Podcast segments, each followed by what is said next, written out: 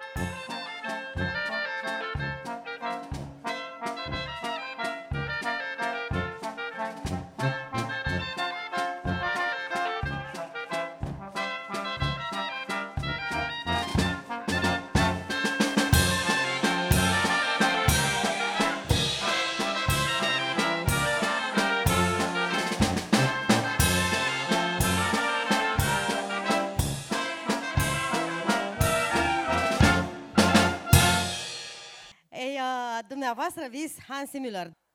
Mie să-mi spuneți o mis româncă româncă. Dacă este corect să spun așa, dieses program war sehr gut.